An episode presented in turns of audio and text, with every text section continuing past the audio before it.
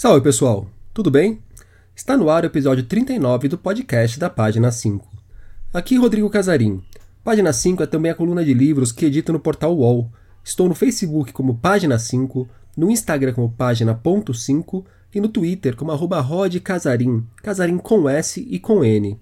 Na próxima terça, dia 7, rolará a segunda edição da Além da Página 5, série de bate-papos que tocam na página de Instagram. A conversa será com o escritor Itamar Vieira Júnior, ator de Torto Arado, um dos melhores romances de nossa literatura recente. O livro traz uma bela história sobre vozes, silenciamentos e lutas do Brasil rural. São batalhas travadas há mais de século. Deixarei o link com o que escrevi sobre ele para vocês. O papo começará às 19 horas. Quem quiser mandar alguma pergunta para o Itamar, só me escrever. Deixo também um outro convite. No dia 8 de julho, quarta, conversarei com Fábio Silvestre Cardoso, autor da biografia de Gustavo Capanema, um dos ministros da educação mais importantes da história do país. O papo também começará às 19 horas e será transmitido pelo YouTube e pela página de Facebook da Biblioteca Mário de Andrade. Já coloquem na agenda. Agora sim, vamos aos destaques desta edição.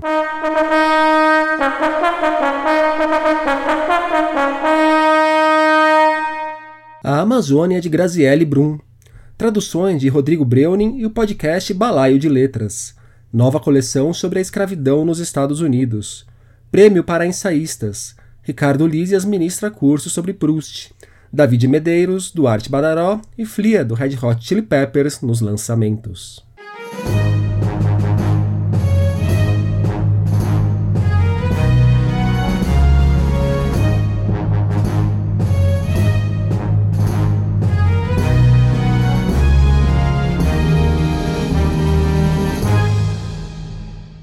Ao se deparar com uma mulher parindo aos pés de uma árvore, no meio de uma floresta, que a escritora Graziele Brum teve a ideia de iniciar o seu novo romance.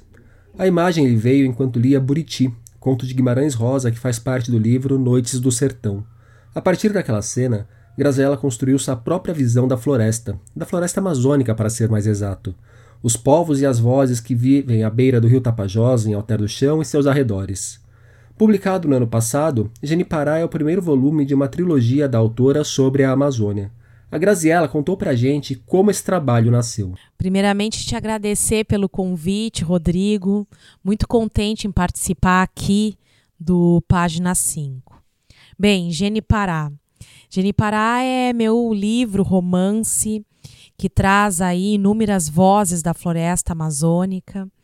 E eu encontrei essa história porque eu sou uma leitora assídua de poesia.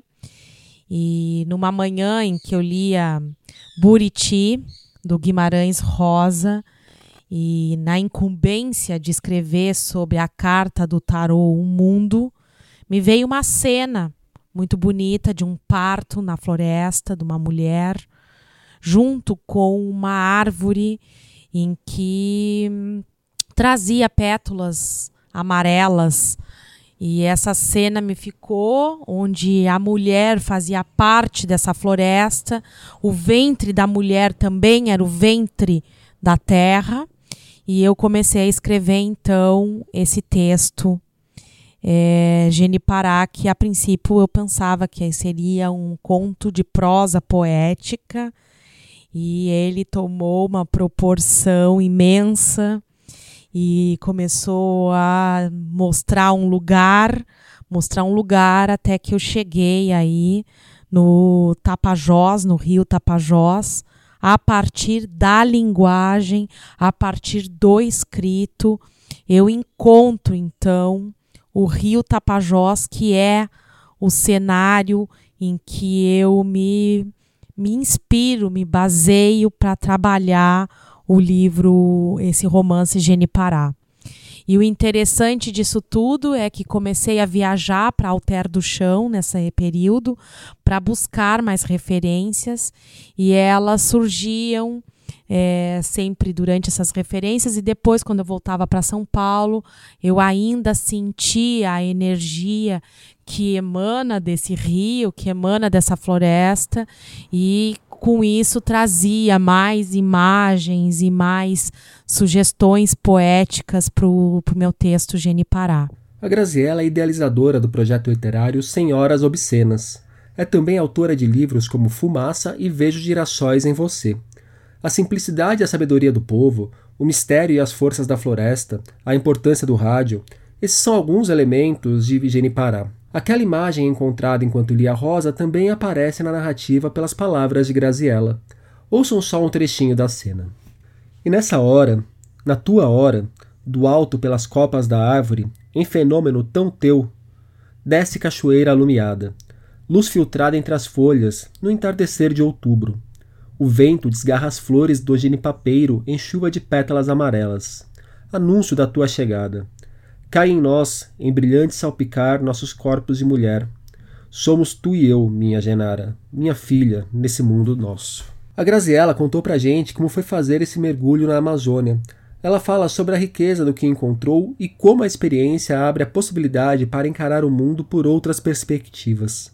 A floresta amazônica e seus rios, sobretudo o rio Tapajós, são fontes inesgotáveis de, de inspiração. Eu sempre digo que, mesmo aqueles que não trabalham com literatura, que não produzem arte, quando entram em contato com o mistério da floresta, quando percebem a sabedoria do rio, trazem à tona o seu eu, o seu eu artístico porque há uma possibilidade de conexão profunda com a, com a Amazônia, né? Há uma, uma conexão profunda com a natureza.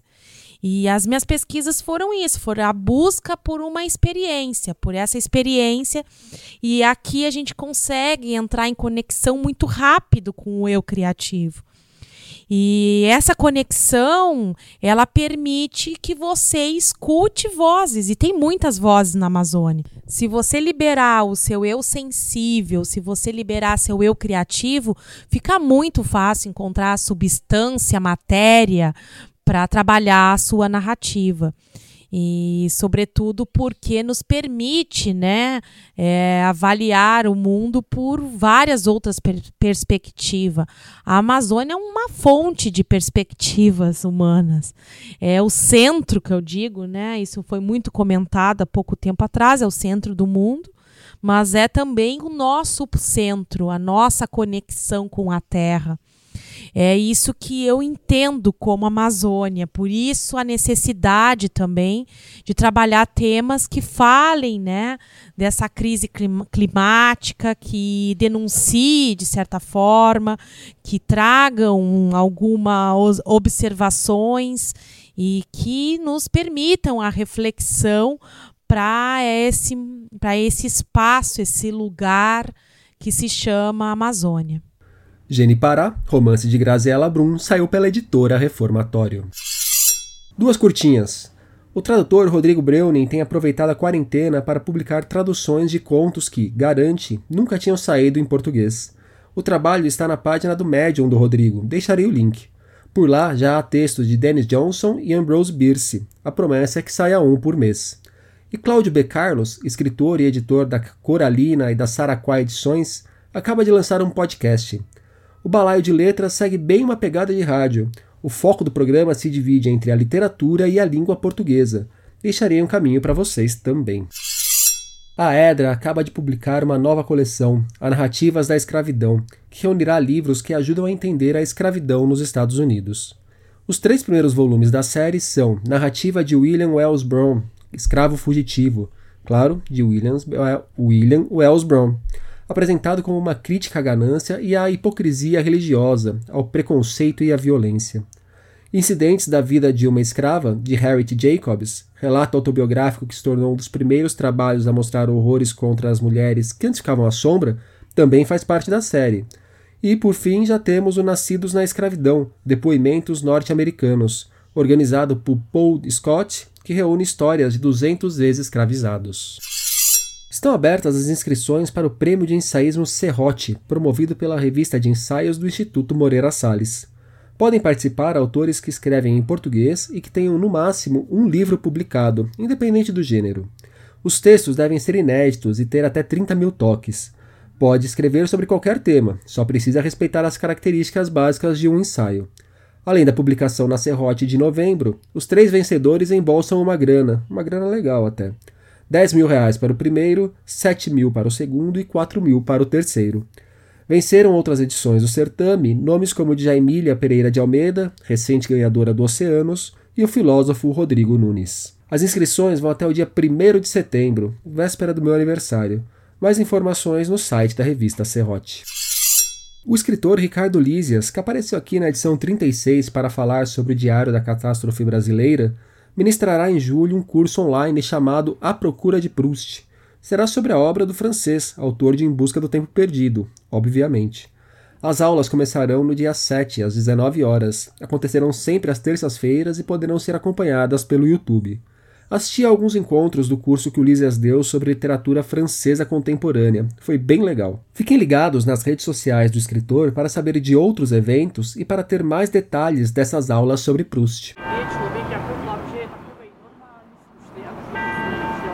Professor da Universidade do Estado do Rio Grande do Norte e doutor pela Universidade de Salamanca, da Espanha.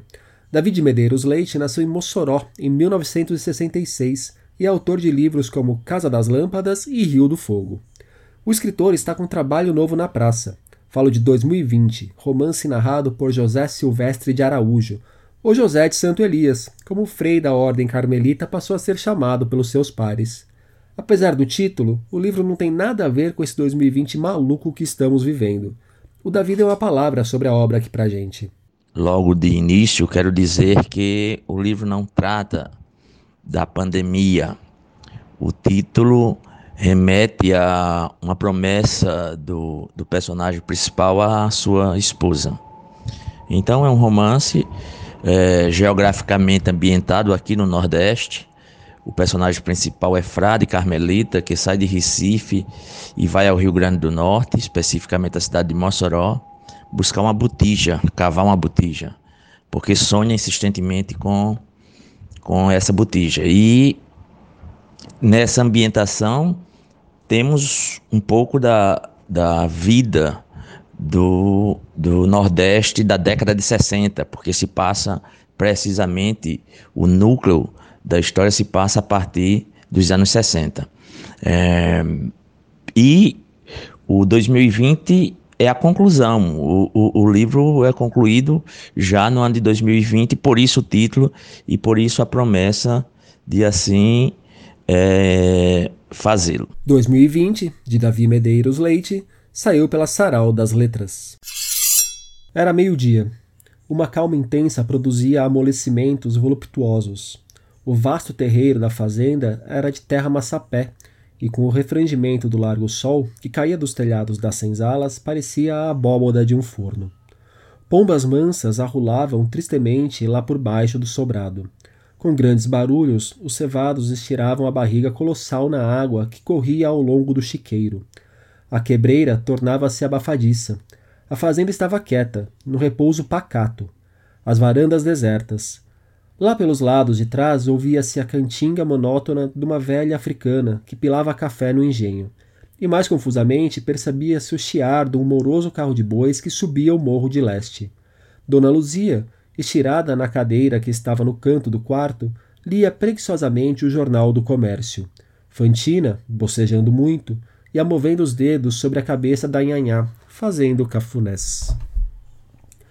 É assim que começa Fantina, Cenas da Escravidão, romance do mineiro UFC Duarte Badaró. A obra foi publicada pela primeira vez em 1881 e há pouco ganhou uma nova edição pela Chão Editora. Na história, conhecemos o interesseiro Frederico, que conquista a viúva Dona Luzia. Depois do casamento, o malandro se sente no direito de usar as escravas de Dona Luzia para seus arroubos sexuais. É um cenário típico das fazendas escravistas do século XIX, Dentre essas escravas está a jovem e bela Fantina.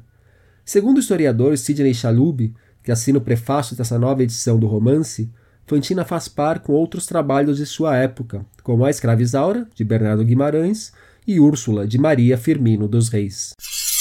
A Storytel acaba de lançar o audiobook de Acid for the Children, livro de memórias de Flea, baixista e um dos fundadores do Red Hot Chili Peppers.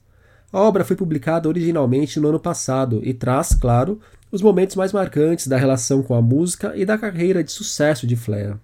Elementos como frustração, solidão e amor também fazem parte da narrativa. O audiolivro foi traduzido para o português por Paulo Alves e, na nossa língua, tem duração de 9 horas e 49 minutos. Ouçam um trecho. Assim como a lua nos olha de cima, sem julgamento, com aquele sorriso de Mona Lisa maternal e melancólico, as senhoras observavam com semblantes curiosos. Para elas, a beleza de partir o coração de Rachel Anfank, que despertou meu espírito, aquilo era normal. As pessoas cantam. Porém, aquelas vozes retumbantes me lembravam de quem eu era, do propósito da minha existência, e a beleza delas me elevava. Lágrimas não são algo triste ou alegre, elas querem dizer que você se importa. Eu sou um fracote que chora também, então que seja. Minha vida inteira tem sido uma busca pelo meu eu mais elevado e uma jornada às profundezas do espírito.